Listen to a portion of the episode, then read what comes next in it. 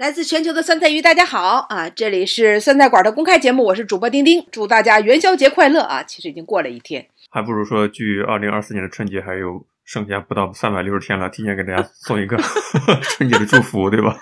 开玩笑啊！哎，你没有发现我们中华民族的很多传统佳节都是碳水化合物为主题的，饺子、元宵或者汤圆也好，能量都超高的，尤其是芝麻馅儿的汤圆。你基本上吃两个，这顿饭的能量也就够了，对吧？我发现好多都是农耕文明的特征，就吃碳水化合物嘛。说是这么说哈，你看啊，我感觉我们好像都围着这个碳水化合物，没有什么特别大的新意。但我真的觉得我们的节日文化已经很健康了。出国，大家如果去了什么呃美国啦、欧洲啦啊，甚至我之前去那土耳其了，你要看当地的那些。特产的甜点，你会发现他们在糖的使用上，那根本不是 我们能够理解的这样一个范围。因为现在国人已经非常的讲究低糖了，所有的你看啊，像巧克力都是无糖巧克力，奶茶都是无糖奶茶啊，汤圆都是无糖汤圆汤圆啊。等等吧，月饼也都是无糖月饼，都非常的多，非常的普及的这样的一个情况下，我们已经习惯饮料啊，专门挑这种什么零糖了、零蔗糖了等等，酸奶也是零蔗糖啊，这非常的迷这个零蔗糖，所以有点都说多了。但是你要是去吃那些国外他们做的那些甜点、那些蛋糕，真的能把你齁死。掌柜，你你不知道 有没有这个同感？因为你在英国也留学过。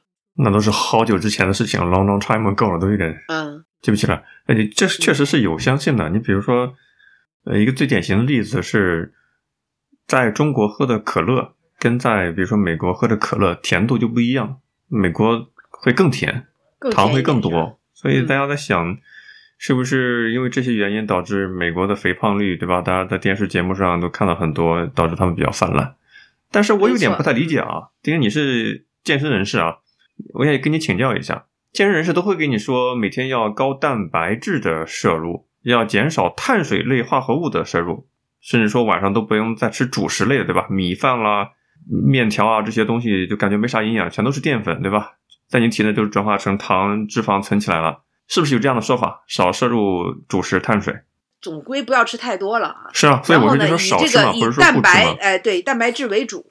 嗯，然后少摄入这个碳水，那肯定是必要的。但是很奇怪的是，你看我们中华民族，我们其实饮食结构里面喝粥，早上比如说四大金刚也好，对吧？上海朋友都知道，包子、油条、高油炸食品，嗯，面条、大米、小麦，各种衍生的加工出来的食物，我们中国老百姓很多都是以高碳水化合物摄入为主，但是反倒我们其实没有像美国人那么胖啊。你很多中国人的身材还是很苗条，对不对？没有像全民这种肥胖型，很多吃肥胖型反倒是吃一些所谓的垃圾食品啊，吃一些烧烤这类导致的。你不觉得这个有意思吗？其实我看了那个，就是很多分析美国人的他的个饮食啊，其实他们通过他们的体型，通过他们的饮食饮食结构，你能知道他处在社会上的一个什么地位。那越是比如说有钱人或者是金领阶级啊，他们就越讲究什么低碳水，然后这个吃多吃牛排，多吃这个蔬菜，然后多去健身。那越是呃，比如说这个比较贫贫困一点的，他的贫困跟我们这边可能还不太一样啊。那么略微贫困一点，他们就去领很多大量的免费的食物，或者去廉价的超市去购买。那这些食物里边，大多数都是多糖多油。然后这个什么，反正碳水非常高的啊，这些食物，比如说汉堡包，大量的这个点心啊，没错啊，这些什么快餐食品，对他们来讲，很多都是比较贫困一点的人购买的吧。所以啊，原因到底是啥呢？为什么我们中国人主食结构高碳水，我们也没胖啊？但是中国人，你看，我觉他吃的这个饮食结构比西方要合理多了。首先，我们吃大米饭吃的比较多，很少去吃。掺糖的大米饭吧，去吃很多的甜点吧。这个我知道。掺糖。对对，我们不太吃甜点作为我们生活中的主食，大多下午茶喝一吃一点，两个人吃那个蛋糕小的就比拇指盖也大不了多少，那就 OK 了，就意思一下得了。就这不是我们的饭食的这个主主要的程序，但是在西方的时候，甜点就是他们的一道啊。就吃完饭之后，我们都觉得吃的撑得不得了，他们还有一道甜点，然后这个甜点看西方的那个他们制作甜点的过程，我的下糖可真狠呐、那糖比面下都多，都是糖是毒药啊！都是一碗一碗糖往里放啊，然后大碗大碗的黄油往里放，然后就放那么一丢丢的面啊，就基基本上跟吃糖没差别。他们我觉得这个饮食结构还是相差比较大。比如说还有西方人，像我们吃吃一碗米饭，我们要配菜，但是西方他吃的那个菜，对吧？它都是生菜，它不太有炒的这个说法。它那一大筐的这个生生菜吃下去，可能到我们这儿一炒就是一盘儿。所以这个我觉得还是跟饮食结构相差比较大。那同样的，像亚洲的，像日本啊，像这个韩国啊等等啊，这些我们这个友邻，他们吃的东西跟我们饮食结构都是非常相似的，所以确实胖比较少。当然，我有自己的解读啊。我理解的版本原因可能是第一，它就像是一个能量的输入跟输出过程嘛。你说确实输入比较多，但是你输出也很多，对吧？你输出也很多的话，那你像积攒的就不多嘛，这是一个原因。第二个原因是，现代社会到底你是吃粗粮或者淀粉类为主的，还是吃精加工类的反式脂肪酸啦这些东西更为多的？虽然能量都很多，对吧？但是它它的体内的代谢过程积累的程度，可能导致不一样的结果。我们老百姓可能还是偏初级加工产品会会比较多，但是丁丁刚才说的很多糖、很多黄油，听着就是糕点房嘛，对吧？甜点嘛，这些东西就喜欢，你不然出不来味道嘛。我认为像我是这样的们已经吃完了，对吧？都已经擦嘴了，但是在国外还会说今天的甜点是什么？我还要再来，还有就是再来一顿。连下午茶这个概念的话，一听就很小资，对吧？嗯，还有一点，我觉得在国外感觉哦，对这个身材也比较包容。相对来说啊，当然他们肯定也是觉得以瘦为美嘛。看那个就是穿 Prada 的女魔头里面，大家也都是以穿零号为荣，对不对？但是对身材还是比较包容的。他们多胖的人都能买到自己合适的那个码数的衣服，你五个五个 X 可能都能买得到。但是在中国，在国内啊，你再胖一点，衣服你也买不到。然后还是有一些歧视的啊，所以整个的这个我们的文化也不允许人胖到离谱吧。呃，丁丁提的这点特别好，一个社会文化、社会理念的一些精神压力，对不对？社会层面的舆论压力，挺完美的。包括我们去国外旅游，现在疫情的政策的变化，导致很多朋友也是跃跃欲试啊，憋了两三年也要出去。刚才丁丁提到了土耳其，我们好像往期公开节目里聊到丁丁专门去土耳其旅行过的一些见闻，大家有兴趣的话可以回听一下，在我们公众号搜索“酸菜馆播客”就可以找得到这期节目。丁丁，你今天有没有发现土耳其又有一个重磅新闻啊？嗯，是的，我还非常的关注啊，因为我最后一次出境就是去的这个土耳其，二零一九年的时候啊，呃，土耳其就在六号啊，也就是我们录节目的当天，呃，两次七点八级地震强震，好像有一次已经达到了八点零级，那已经造成了我看，呃，现在给出的数字啊，已经造成了一千四百人遇难啊，甚至还有多名的运动员失联，而且很多在当地的华人，呃，我看也发回来视频啊，说什么房子都一间一间的倒塌，然后呃，柜门都自己就打开了，每个人都觉得自己可能就要死了啊！这个地震确实是非常的不可抗力啊，人们在地震面前实在太渺小了，所以我非常的想知道啊，我去过的那些土耳其非常优美、非常美妙的这个大自然的这个景色，是不是也受到了冲击？但现在还不得而知了，因为还在地震当中嘛。你曾经去过的地方遭遇了自然灾害的劫难，甚至很多景点可能都不复存在了。看到这样的新闻，你会是什么样的心情呢？你会庆幸自己曾经去过了，对吧？否则都再也看不到了吗？你知道我的爸爸经常非常珍惜的一张照片儿，是他在美国哪里拍的吗？难道是九幺幺炸的那个地方？没错，是炸之前去的还是炸之后去的？当然炸之前去的了，就是无意中拍了这张呃跟这个摩天大厦合影的照片，然后这个大厦就没有了。你你想想，这是怎样的一种唏嘘的感受啊？当然是很痛心了。就是你说庆幸嘛，我觉得不是很多，更多的是非常的痛心吧，非常的感到悲伤。我我我现在的感受也就是这样。我前天去上海的 shopping mall 里面逛商场啊，去了下卫生间，我突然感觉里面有诗，有诗句啊，不是屎，是诗句。因为在那个男性厕所有一个是某品牌吧，他会在上面贴了一行字，呃，请大家注意，我没有在打岔，我只是跳跃性的思维想到这个联想起来了。那上面写的是它的产品一个说明，很简单的两行字：即使在没有人的时候，水也会保持流动，因为它要清洁嘛，是吧？但是你看着就感觉特别像哲学的话，因为有一个哲学命题叫。森林里的一棵树倒下了，但是旁边没有人。请问它倒下的时候产生声音了吗？因为如果我们把人置身于一个场景之中的话，嗯，它就有了各种意义，对吧？有了各种以人的维度去衡量的东西，甚至包括声音的科学定义，就是 声波经过人的耳耳膜震动的接收这些信号，在大脑里产生了这个听觉感受。但如果人不在的话，那到底怎么传播呢？是不是 就就没有声音？刚刚丁丁提到了。呃，家里人去九幺幺之前的大厦拍照，我就在想，有那么多的世界的很多地方，可能我们作为一个个体，这一辈子的时间是逛不完的。虽然说很多人讲励志，对吧？要周游世界，但是能实现这样愿望的人，毕竟是少数，对不对？我就在想啊，若干年前，丁丁你呃，是不是有印象？加德满都发生过大地震，导致那个时候是。很多佛教的圣迹在那边嘛，加德满都的很多有名的景点遗迹就永久性的毁灭了，坍塌了嘛。他们好像也是一个多灾多难的一个国度啊，经常地震。我是从来没有去过加德满都的，但是看了很多好莱坞的电影，也比较向往那个地方。当时我就在想，我不在场，但是这个事件发生了，对我到底有多大的意义？我会不会就感觉痛心？说你看我没去过，再也不可能完成这个事情了。好像也没有特 特别大的一个内心的冲动，呃，我不知道这样的情绪，丁丁是不是呃有所体会啊？这跟你去过还还没有去过还是不太一样的，就没有去过的东西，突然就你根本就没有见过的东西，它消失了，对吧？其实你本来对它也没有特别深刻的感受，这就像我们学习传播学一样，就是我们对一个事物的感知，如果你不是亲手摸过它了，对吧？其实你都是通过其他的。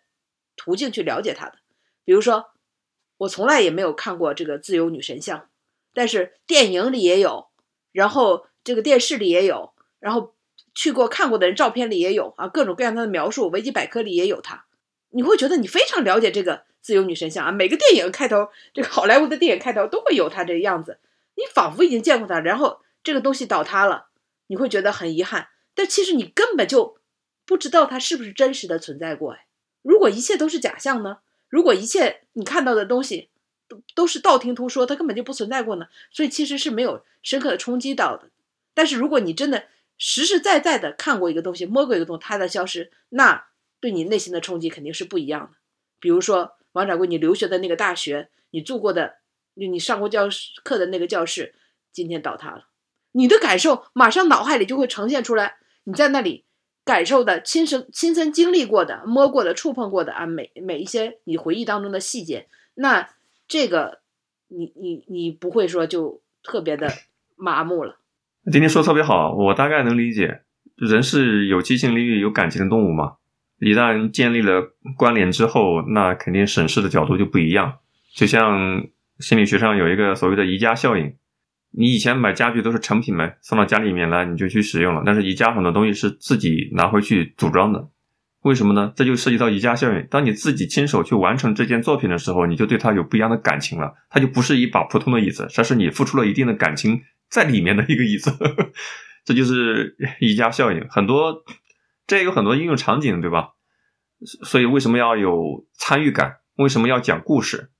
比如说你去一个餐厅吃饭，它就是一只普通的鸡。但是餐厅的服务员跟你讲这是哪里哪里产的一只鸡，有怎么样的一个背景，你就觉得哇，这是一只有故事的鸡，然而就是容易被感情故事所调动吗？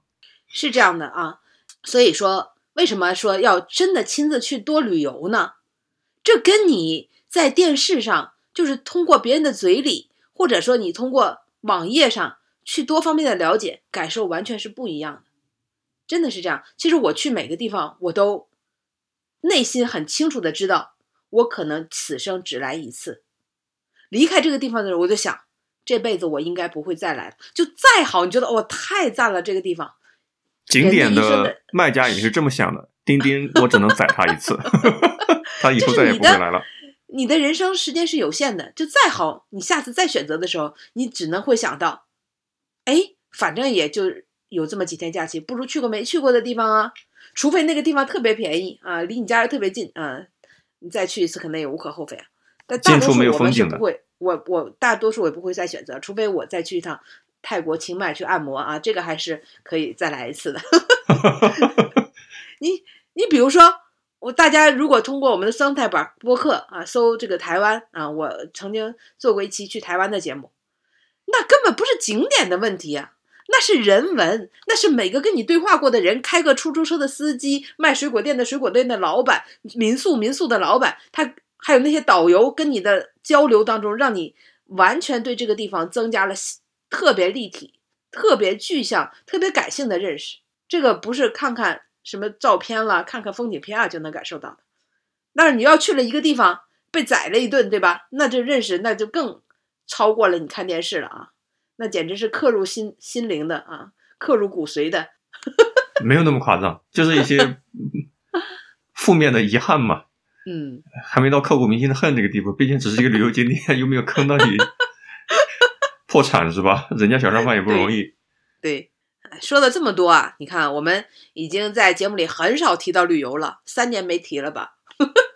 哦，也不能说三三年里我们还去了国内一些地方的啊，国内还是走了走，嗯，确实出境游也也没有什么太多啊，出境内游，二零二二年我们应该也没有聊过啊，我跟掌柜哪也没去啊，好像我看的这个新闻说，二月六号啊，就是今天是出境的跟团游啊正式开放。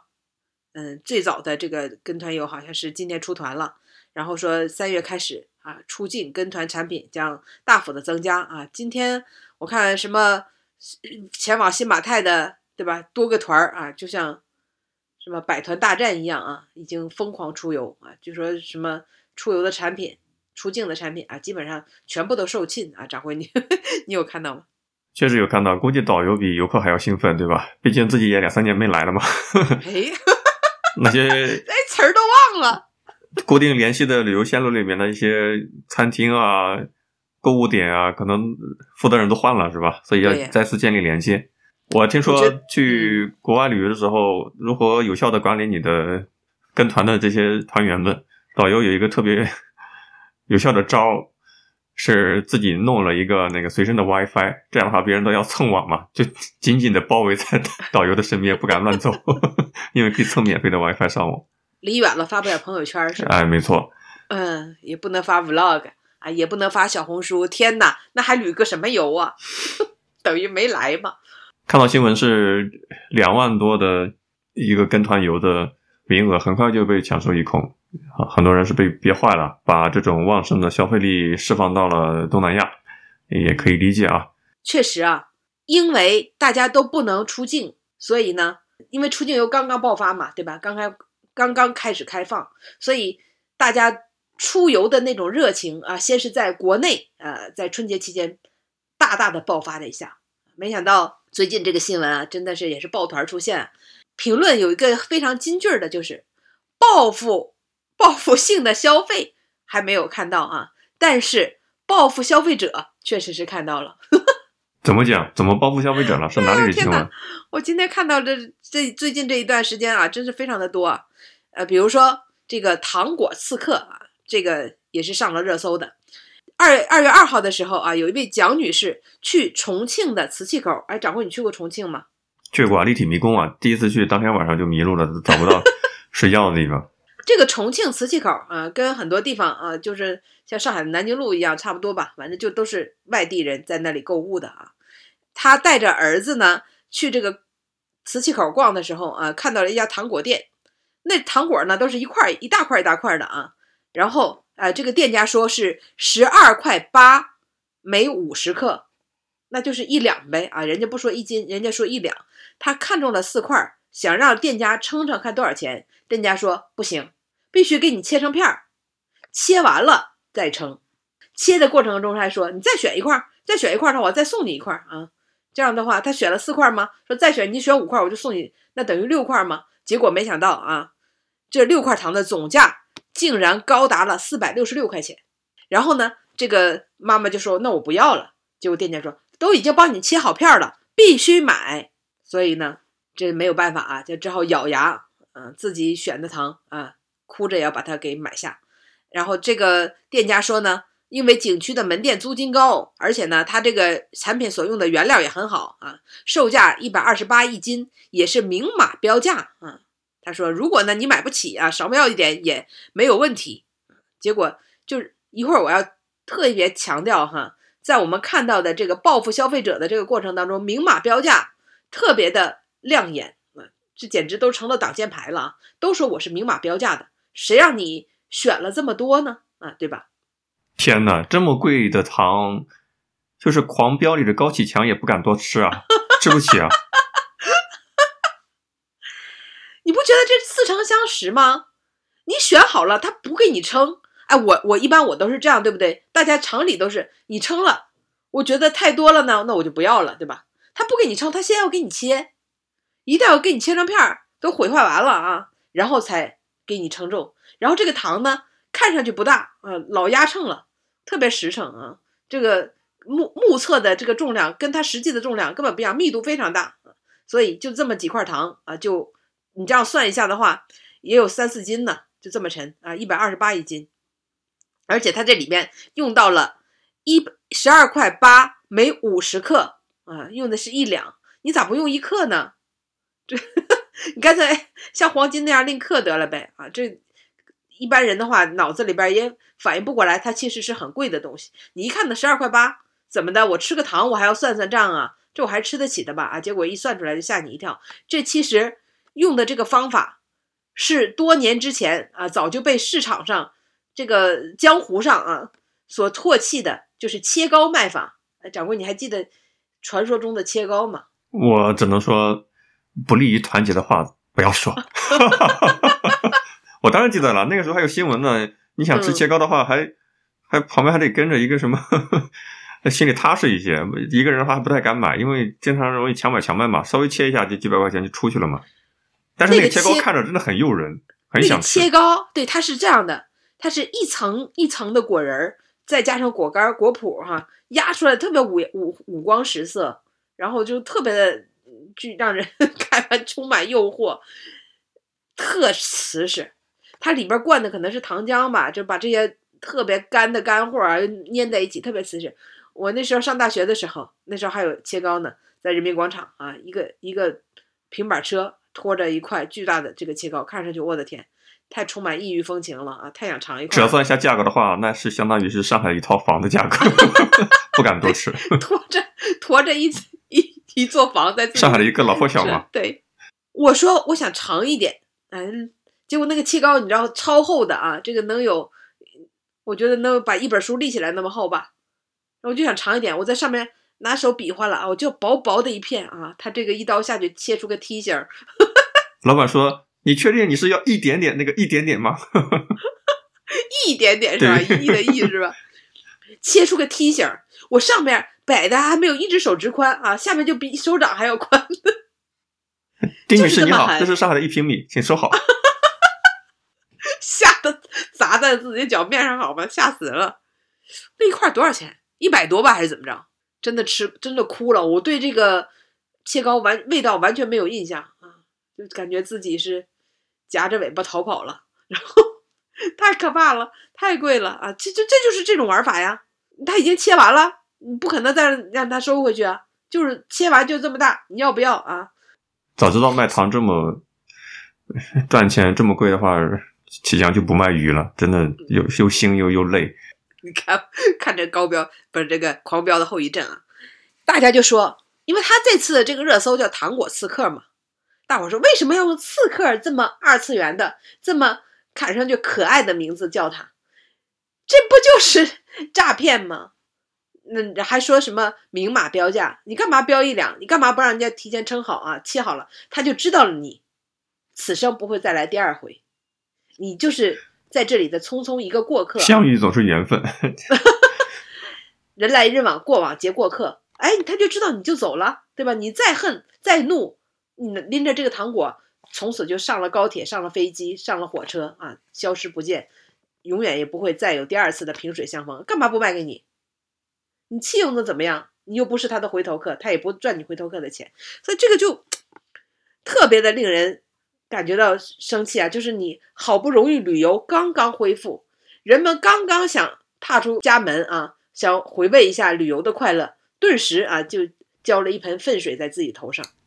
你说的有点严重了吧？我们中国老百姓的旅游其实经历，大家也都有，或多或少也都有。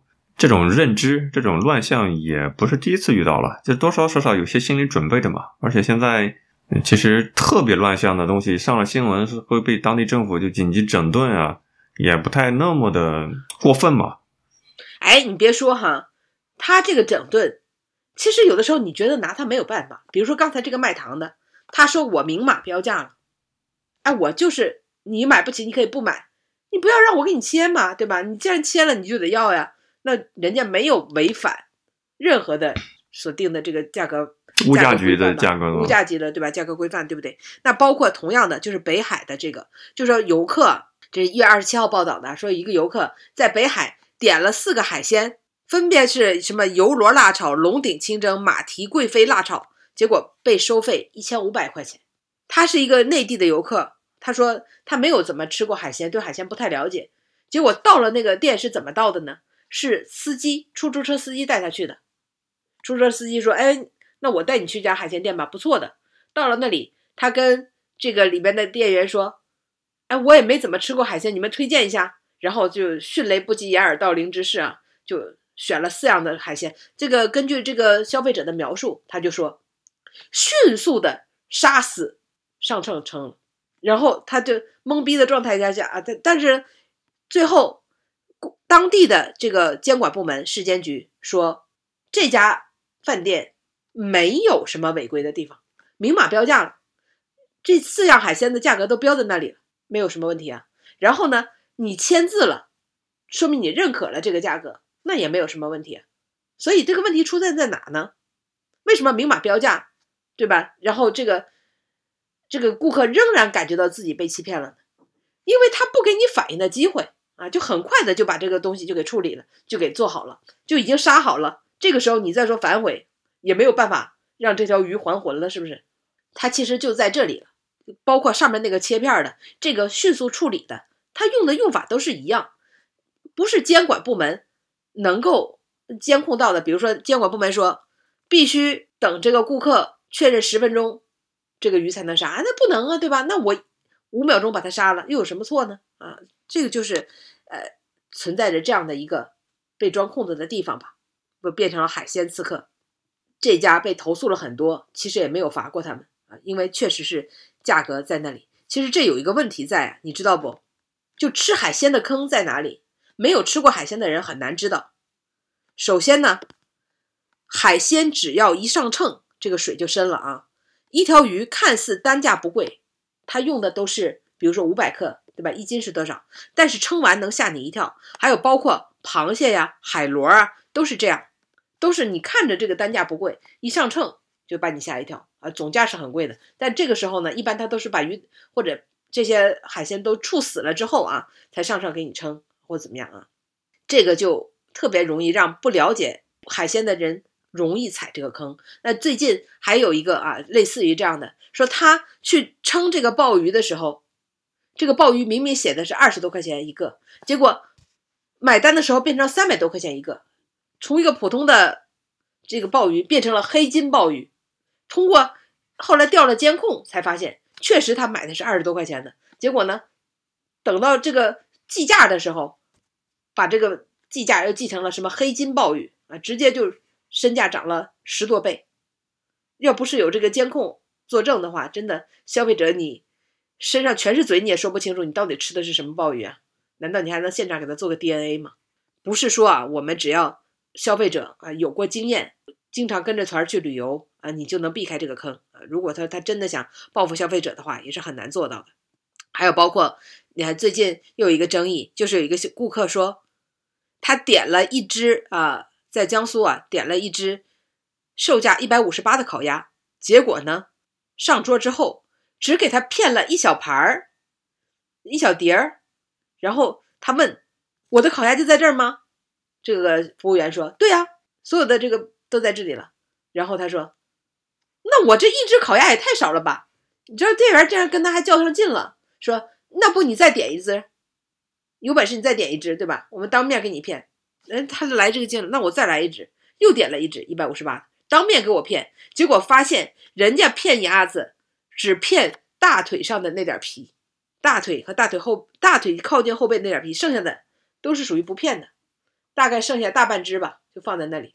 最后他说你要想带走也可以啊，拿个塑料袋帮他放在旁边，如果不说的话，这个袋儿也没有了，所以他也感觉自己也是被这个烤鸭给刺客了一下。你要不较这个真儿的话，我觉得还是很坑的。你介绍这么多案例，我相信是真实发生的哈。只不过我始终感觉这是一个小概率的事件，而且把旅游旅行的美好都打破了呀。这打破了，那你看看，今年不是去海南的特别的旺盛，这个人特别的旺盛嘛，你知道吧？这个赌注大会嘛，是啊。对对对，结果海南的这个海鲜呢也涨疯了，帝王蟹九百八十八一斤。龙虾五百八十八一斤啊，这简直这个价格，天哪！这你去了，你去都去了，是不是？一看原产地三亚的这个螃蟹啊，竟然都卖的这么贵。什么叫红花蟹？四百二十八一斤啊，这个平时呢，可能都几十块钱啊，最多一百块钱一斤的东西啊，都翻了三四倍、四五倍在这里卖。你说是不是？去旅游就等着伸着脖子给你头上砍一刀啊？我说实话，我也。去过一些地方吧，不能说是行万里路，我还真没有碰到宰我的，就是吃饭啦这些东西。我总体的旅行就是看看风景，看看人文，好像也可能是我在吃上面没有花太多的精力去下哪个馆子吃什么菜吧。总体体验还是比较好的。如果我们只聚焦于说，呃，容易被宰，那好像感觉去旅个游还提心吊胆的，一点都不放松了，是不是有点舍本逐末了？是不放松啊，所以有人告诉啊说，如果我们要是去外地，想去吃点当地的特色，又避免被宰，有几个方法啊。第一呢，就是找熟悉当地的朋友介绍推荐，呃，这是一种。另外呢，就是在这种什么大众点评上看那些开了十年几年的老店，然后看到这个人气比较旺的。啊，点评的评数比较特别多的，你自己可以去辨别嘛，看哪些是对吧？这个真假，看一些差评啊什么的，你可以看的比较客观一点。第三呢，就是千万别买按斤称的，你就买按份儿卖的。但是这个份儿也有也有坑啊，有可能他写的是小份儿啊，结果呢卖的是大份儿，给你大份儿的价格。比如说前两哎这两天。相关的新闻，旅游踩的坑实在是太多了。有人说去河南买了一个烩面，说九十八一份儿，他就买了，结果人家说这是按人头的，一人九十八，把他给吃的个懵登。然后人家说，哎，我们当地就是这样，这个东西烩面就是按照按照人头算啊，因为它是可以不限量的去加的啊，你可以吃完再加，吃完再加，所以就按人头。他写的话就是应该是一人九十八，所以他。自己也是感觉深深的受了伤害，这个地方应该不会再来了。按斤称是真的是很容易就踩坑，嗯，你要按份卖，说好了这东西一份多少钱，那心里还是比较有谱，可以根据自己的预算来。你让我想起一个网上段子，一个农村老太太第一次进城，然后看到了这个，听说西餐比较好吃，去这个麦当劳说我要一斤，给我来一斤，特别不容易吃亏是吧？按斤称。这按斤称的话，更能看出来麦当劳它的食物与照片不太符啊。我从小就很好奇，为什么方便面不是虚假宣传？方便面的每这个包装海报都是特别大的分量，里面料很足，但是你吃完方便面都知道它根本就不可能是这样子。然后人家会跟你解释说，那是一个效果图，对吧？那些牛腩啦，那些肉片啦，很大的一些回烧肉片啦，都是。你自己加的，自己配料的，我当时又产生了很自我怀疑的一个状态。你想啊，如果你是你家里面有很多上等的牛腩、猪肉，你会就着方便面吃吗？不懂他们的逻辑。就是你那些都吃得起了，你为什么还要吃方便面呢？是吧？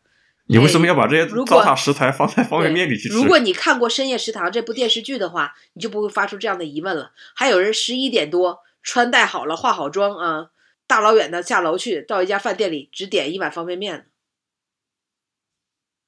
看来王掌柜没有看过《深夜食堂》这个梗，因为《深夜食堂》这部电视剧啊，黄磊主演的方便面某方便面品牌赞助了，所以很多人到这个饭店里只点方便面啊。哦，原来是这样，好吧，好吧，确实没看过，确实没看没看过黄磊版的。这日剧的话倒是看过。说到啊，为什么这么贵？我看有一个说法，就说很多的店家这三年真是亏惨了，所以趁着这个春节，本来这些人反正也来一次嘛，多宰两刀回回血。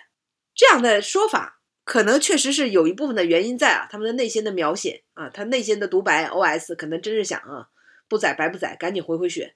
但给给大家的观感就是你的吃相实在太难看了。好不容易大家都愿意来旅游了，然后这么多的热搜上去了啊，就是各种各样被宰啊，如何的报复消报复这个消费者，只能让大家觉得有这些钱真不如去出境游了。在国内真是横个横，你左挡右挡都挡不住砍在脖子上的一刀。比如说，有人去这个三亚啊，去这个海南租车，然后就会发现。你明明租的时候好好的，全程开的也好好的，结果还车的时候就会发现上面有划痕。这个套路已经是被报道了很多了。我这一个春节期间看到了特别多的报道，特别有人想我租还不租个好车，对吧？租好一点的，特意人家在租车租车的时候，发现租车的价格非常的便宜，然后他会把每个细节都给你拍了照片，结果你还车的时候，哎。你不知道怎么回事就会多了多了划痕，你都不知道在哪里碰到了。掌柜，你猜这个套路在哪里？这种级别的案件应该请柯南出场了。这条借车的时候没有划痕，还的时候突然就发现了划痕，难道是你把车开到人家交车点的时候，他拿个钥匙偷偷划了？大家都是这么怀疑的，不是你还回去再划的，是你开出去的过程当中啊，因为你就在这个三亚的范围内嘛。就被套路了啊！可能他们有同伙或怎么样，就趁着你停车不注意的时候，在不起眼的地方给你放上划痕，然后你还车的时候就要交巨额的这个修理费。他们都告诉你啊，这个赔偿的话大概七百到八百，明明租车都不怎么贵的啊，一个划痕你可能要交七八百块钱，这可能还是算是非常便宜的啊。等等啊，这坑真的非常的多，所以终于可以这个出境游了。那个时候在。我们出境游还可以的时候，啊，就是一九年之前，大家常常说啊，可能去东南亚旅游费用要远远低于去海南、去三亚啊。不仅是住宿费便宜，各方面啊，旅游这个飞机票也很便宜，然后各个方面啊，物价了，这个什么旅游的景点了，你都会觉得呃，费用消费可能要远远低于这些国内特别大热的景点。不知道掌柜是不是也有同感？我基本上是。大家认知中的热门的地方都是选择穷游的路线，所以可能被宰的情况发生的比较少。而且，当自己不工作的时候，自由时间比较多，也可以避开这种高峰期旺季，相对会划算一些。我是有这样的感受啊。要不掌柜，你分享一下你的经验，因为你说你在路上很少会被宰，然后也不会对吧？这个。突然被尬游了，被进入这个套路了。那你都是怎么样去选？呃，自己的，比如去逛哪个景点，去哪里吃啊什么的？好问题啊！我发现现在我对所谓的网上的攻略的态度也有了大转弯。以前可能是基于学生党时代吧，感觉做什么事情都要追求极致的性价比，要追求划算。出发之前一定要做各种各样的攻略。比如说上什么某某的国内各种论坛是吧？还要下载好那个很长的 PDF 版的，方便手机里实时看。我以前都这么干。后来我发现，是不是可以换一种方式，随机的方式？我带着这样的心情之后，反倒是遇到了很多有意思的东西。比方说，留学时候办了签证去那个法国巴黎嘛，我也是上了国内某。某窝呵呵 旅游平台看了各种攻略，推荐的餐厅，当然可能他们是有深度合作，对吧？有有广告位的，真的不好吃。反倒是我在巴黎街头散步，随便就看到路边有一个餐厅，看着里面顾客也还可以，就进去抱着试试看的态度，发现真的很好吃，所以让我对攻略不再迷信了，甚至抱着一些追求所谓的最最佳性价比啦、最省钱的方式啊，我也不没有这种心情了。感觉你玩的就是体验，如果你追求。只追求性价比的话，那你可能一辈子只是获得性价比的那种那类体验，有点单薄啊，有有有点枯燥。我给你举一个小的例子啊，是一七一六年的时候左右吧，我不是一个人背包客去四川嘛，去了一个古城，吓我一跳，一七一六年 啊，不是一七一六年，那是吸血鬼了啊，是大约二零一六或者二零一七年的时候。OK，不好意思，我这个脑回路有点绕，在四川呢有一个。他们是我去之前的前一年刚发生过大火，几乎没有游客了，那个古城被烧了一大半吧。那天阳光灿烂的非常好，我特别喜欢 又有阳光的日子，走在一个小路上，古城小路上也没什么行人，路过了一个小店，那小店是卖青稞茶、青稞饼的。当时我进去，我发现他们一个青稞饼卖大几十块钱，我就说这个老板，你们这个价格还。还挺贵的，然后这个老板娘呢，有点感觉有点受了委屈啊，就说你你吃吃看嘛，就是我们这个都是用真材实料，说了一大堆，跟外面你可能吃的不太一样。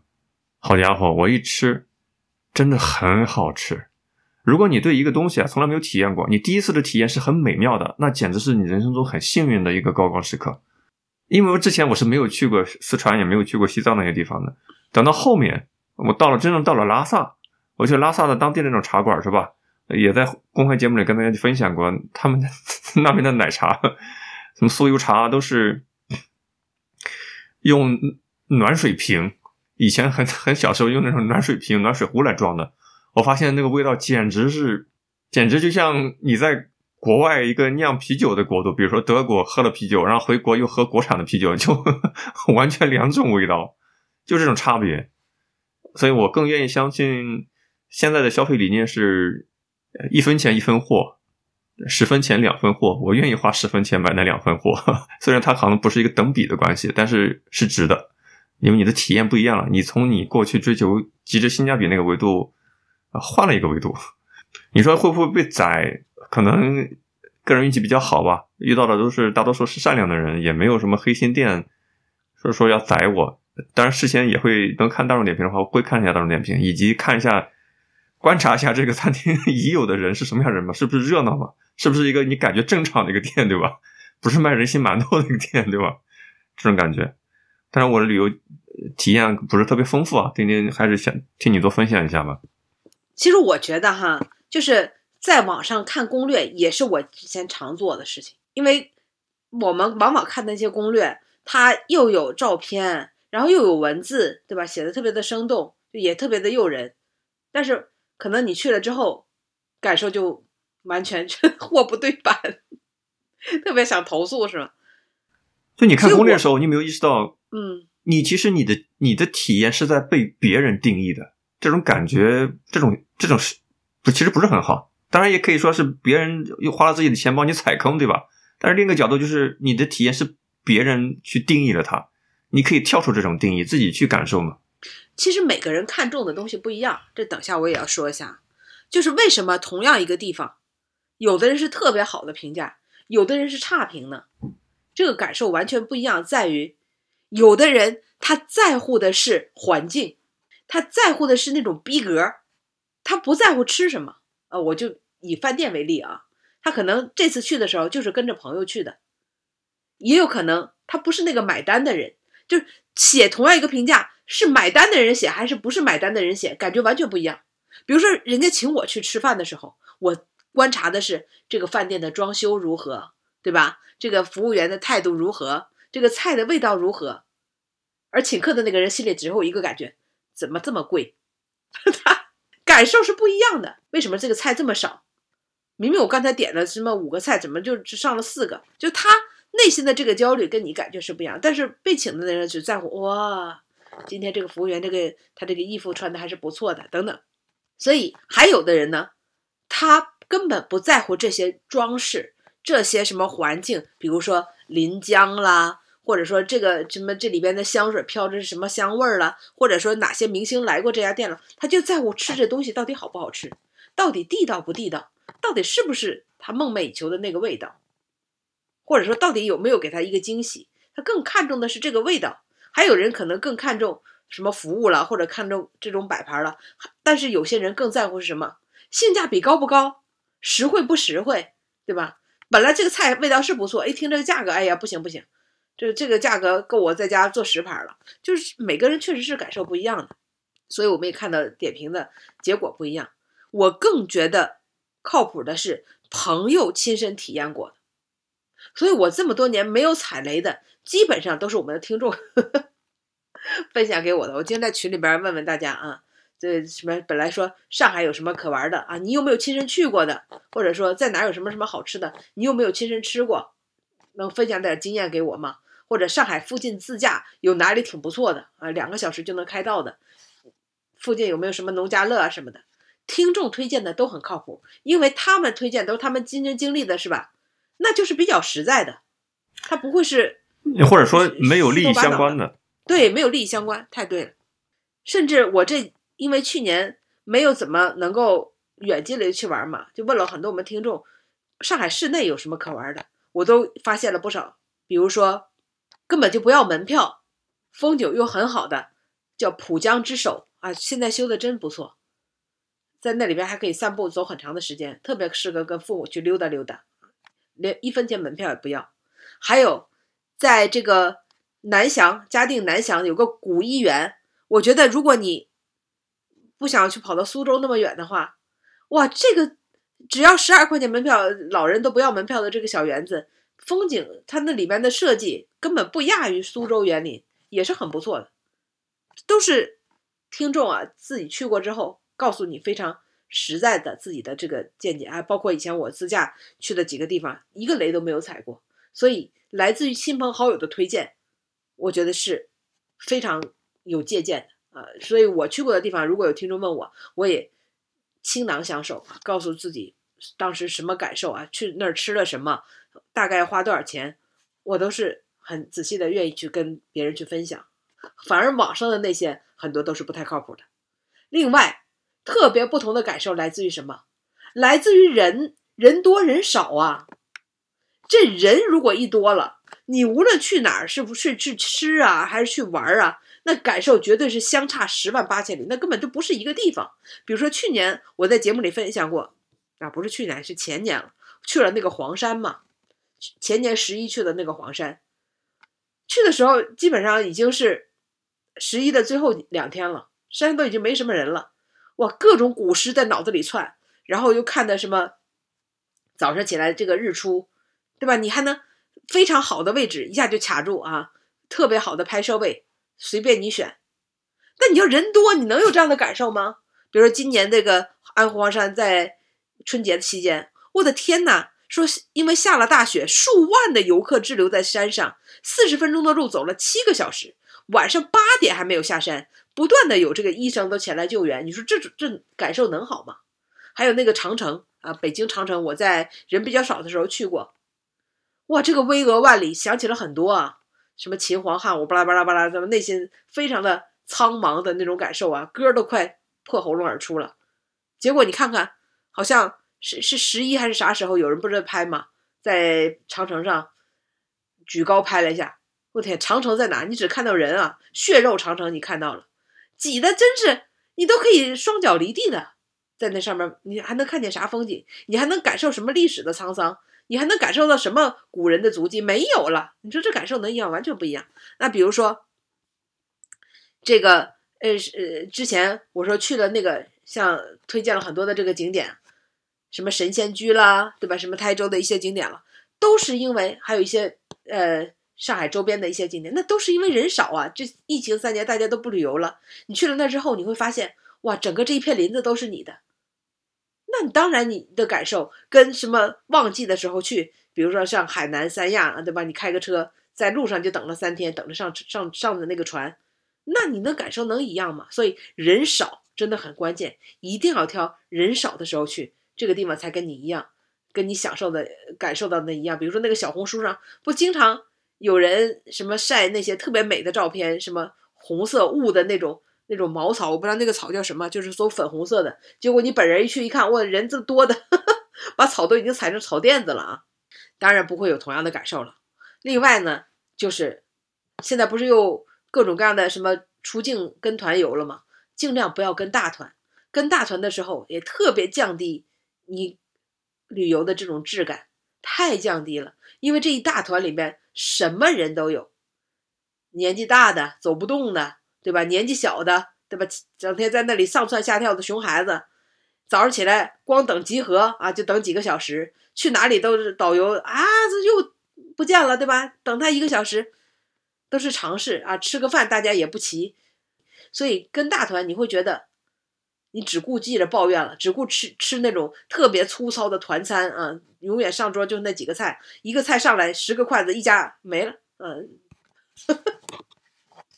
回来只带来这个抱怨，而对当地的那个它景点的特色，还有当地的美食，你简直。很多都是一无所知的啊，比如说我第一次去黄山就是跟着大团去的，到了那个迎客松黄山那个顶上，给二十分钟之后就集合，因为团里边很多都是老年人。我的天哪，我黄山我啥感觉都没有，就在那个旅游游客的那个购物区上转了二十分钟我就回来了，啥都没爬，那感受能一样吗？那相差真的是太大。然后特别容易啊，在高峰的时间。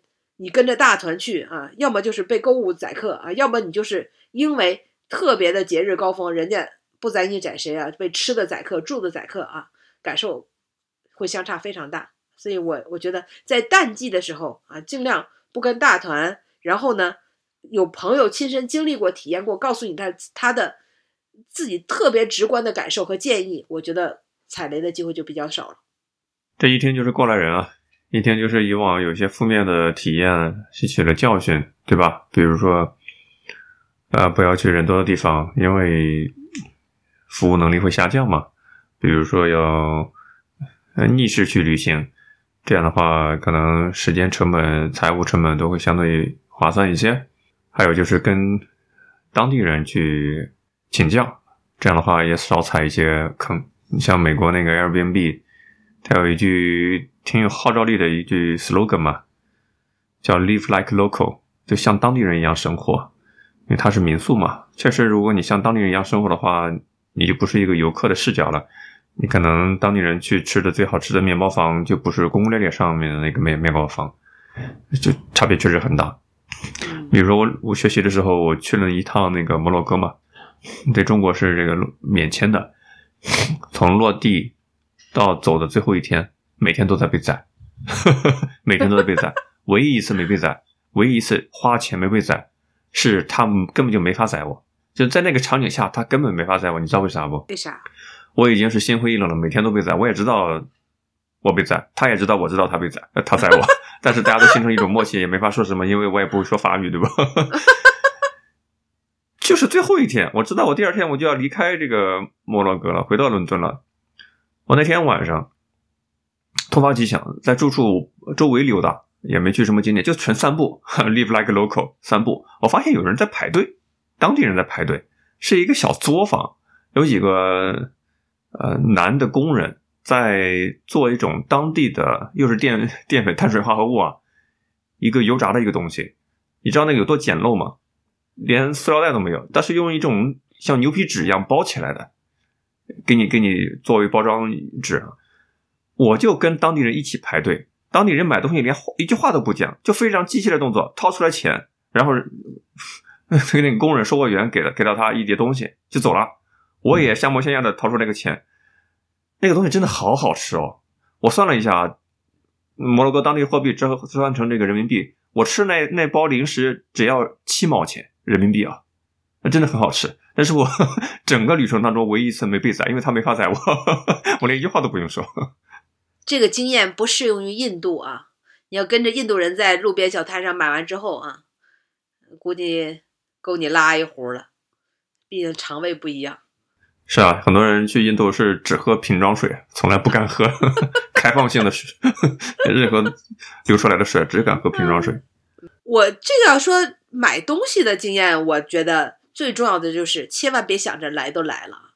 你当然出境啊，我觉得还是有很多异异域的这个美食，但是要是在国内，你要想到最值得吃的，可能贵你也要试一下，就是当地的水果，因为当地的这个水果生鲜，你不不一定是能在你回到家乡之后很容易买到的，而其他的东西，只要它是个商品，你都能通过网购的形式躺在你家的床上，全部能买到手。根本没有必要在当地买什么当地的特产，千万不要想着什么来都来了。不光是吃的，任何的东西，只要它有包装的，你躺在你家床上都能买，还便宜。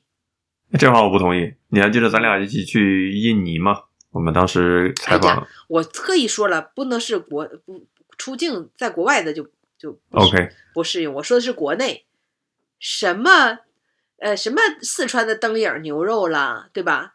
呃什么西藏的什么牛肉干儿啦，对吧？什么云南的什么这个这个那鲜花饼个什么不鲜花饼了，哪样网上不能买得到？而且超便宜，比你当地买的可能还要便宜。那云南的竹竹虫宴、虫子宴你能买到吗？我也不想吃，谢谢。你能买到那种现场的体验氛围吗？你能买到的是物体，你不没法买到氛围啊。你 没有买没有办法买到那种活的虫子咬在嘴里爆浆的感受是吗？高蛋白饮食啊！买不到，买不到，这个甘拜下风。我在印尼的时候，我印象最深刻的就是当地的水果蛇皮果嘛，那真东西真的好好吃啊。但是你在国内的时候，比如说一些水果超市也有卖，那我发现非常的瘦瘪，都没有那种甘甜的感觉。可能有点不新鲜了吧超便宜呀、那蛇皮果在当地就跟我们这苹果一样，就那么普及，是啊那么平价。但是蛇皮果还不是我最难忘的，我最难忘的是咱们在菲律宾的时候吃的那个用矿水水矿矿泉水瓶儿装的，一个矿泉水瓶只能装一只那么大的皮皮虾呀！呃我们都说那是皮皮虾的爷爷是吧？跟跟胳膊那么粗。天，胳膊那么粗那么长啊！一个五五百毫升的矿泉水瓶作为他的家，对吧？都已经憋屈死他了。我觉得把它放出来，它都能上天变成龙啊！就那么大，一只不会是被核辐剁吧剁吧吧都能炒一盘儿。哇，那个肉，天哪！就随便揪起它这个皮皮虾当中的一节儿，就能把你噎死啊！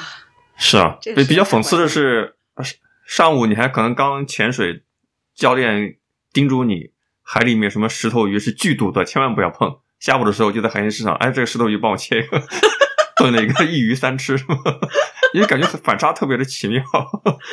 上午几个小时之前它还是剧毒的呢。刚才以上说的这些经验，并不适用于境外啊。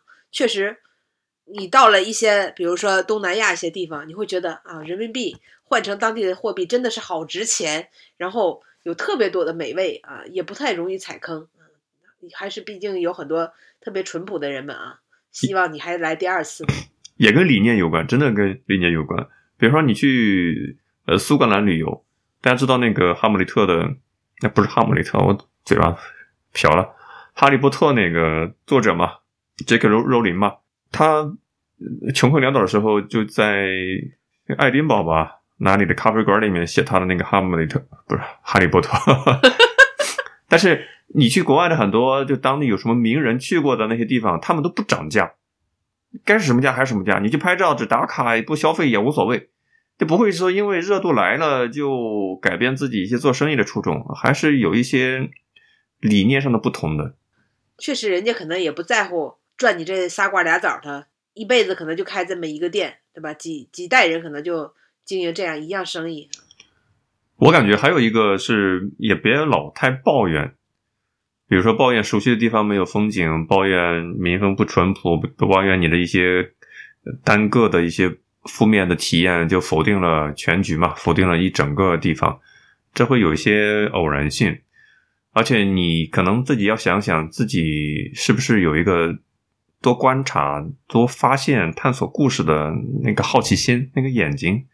也许你的体验就会不一样，对吧？这个预期也是会有有所变化的。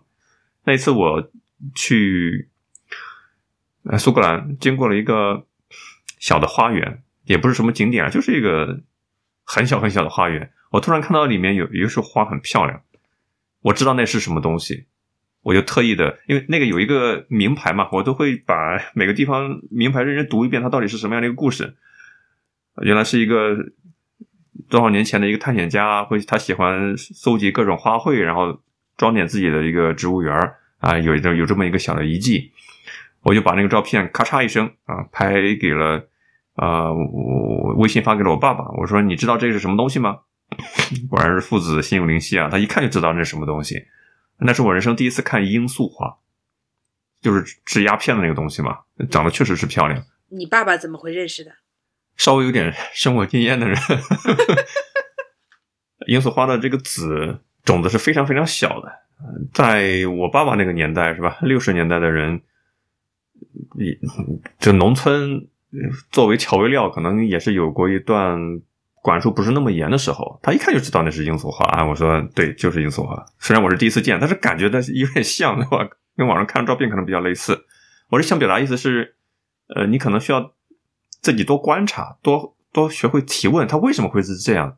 比如说你有些东西，尤其是去到了国外，你就不会不习惯嘛。有些生活理念吃喝拉撒的你不习惯，衣食住行的你就可能也会多想一下，为什么他人家会是这个样子？可能是有些原因的嘛，存在即合理嘛。然后你可能就会由一个线，一个线索挖出来一个很有意思的一段，就是相当于是一种人文文明的一种背景的知识。我感觉这还是很有乐趣的。像我要出去旅游，我不管是好坏，我都会觉得很有收获，哪怕是抱怨，我也觉得很很有收获，因为我。一直都想着这些地方我可能不会再来第二次，所以我特别的渴望像海绵去吸水一样去吸那些与我普通寻常的生活当中有差异的地方。他吃的好吃或者是不好吃，那都是与我这个有差异，我都感觉到，哎，这是一点收获，我又 get 到了一点它的差异的地方，文化、说话的口音，对吧？他们的一些行为举止、一些习惯、一些好的或者是一些不好的或什么，对我来说，哎，这都是。你感受到了不同嘛？那我们就是到不同的地方，就到人家生活腻了的地方，去感受跟我们自己生活腻了的地方它的不同之处在哪里嘛？那这就是最大的收获了。不是我特别反感，就到了一个地方，就是奔向那个免税店，就只为了是买买买。因为免税店到哪里卖的东西都是一样的。其实你在双十一的时候。你精打细算一下，不比外面的免税店要便宜。但你去了那里，你最大的收获只是买了什么几个名牌包吗？我觉得这个就太丧失了旅游的意义啊！当然每个人的感受不一样。我是真的吃点只有在当地才能吃到的东西啊，感受一下只有在当地才能体会到的文化。多听，如果有导游的话，多听导游介绍当地的一些风土人情，我觉得都是都是更大的收获。你就不会太计较那些小小的瑕疵了。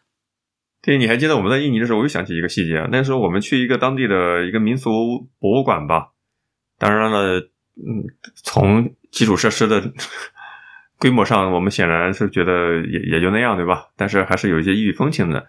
但有一个细节，我们在院子里散步的时候，那个院子门口有一个巨大的一个树，树上面结了不知道什么名字的果一种果子，也不知道能不能吃。我由于好奇心，我就。伸手就摘了一个，口感相当的好。当我把这个消息告诉我们呃印尼的朋友还有呃其他人的时候，大家都兴奋了，是吧？我说这个千万不要让中国游客知道，不然明年就见不到这个树上的果子了。所以后来你知道你吃的是什么了吗？不知道，不知名的果子，至少没有中毒，对吧？对你用自己的亲身体验证明了啊。这个吃完这果子之后，十年之内也不会有什么事。这个笑，想想是十年这个发毒期这么久的话，那确实也是一个医学奇迹了啊！需要申请一下诺贝尔这个医学奖，好好研究一下到底怎么样。呃，挺有意思的。还有就是我在上海有一个很难以忘怀的经历，都已经十多年过去了。那个时候我还是一个一穷二白的学生党，我住在上海的二号线的一个郊区。非常荒凉，周末的时候就特别喜欢散步啊。散步经过了一个小破馆子，一个川菜馆。我尤其是中午的时候点了一份午餐嘛，其实也就顶多二三十块钱吧。我点了一份回锅肉。为什么以这个举例呢？回锅肉大家都知道对吧？也肯定从小吃到大，家常菜嘛。但是就是那个地方，我就偶然的遇到了，那个老板说他是四川人，由于中午当时也没什么其他的客人，估计生意比较惨淡嘛，他就跟我聊天。他说：“你知道吗？我们在四川当地，我们回锅肉有十几种炒法，都不一样。我以为他吹牛逼嘛，对吧？等他把它做好，这个回锅肉端上来的时候啊，端上来之前还会配小菜。我以前从来没有见过这种待遇，是以前没有吃过那种小菜的啊。那是我吃过的最好吃的回锅肉，真的是口感很不一样。然后他再跟我说我们四川本地有十几种回锅肉炒法的时候，我就相信确实是这样，对吧？因为他确实拿出来东西很不一样。”再然后，当我去了四川，跟当地朋友一起吃饭，当地朋友带我去，当时在都江堰嘛，说我带你去吃一家我们这个我家里人特别爱去吃一个炒回锅肉的一个店。哎，我一想，哎，我身上已经有一座高山了，就是我在上海吃过一个 上海餐这个四川餐厅的老板做的这个回锅肉，很好吃。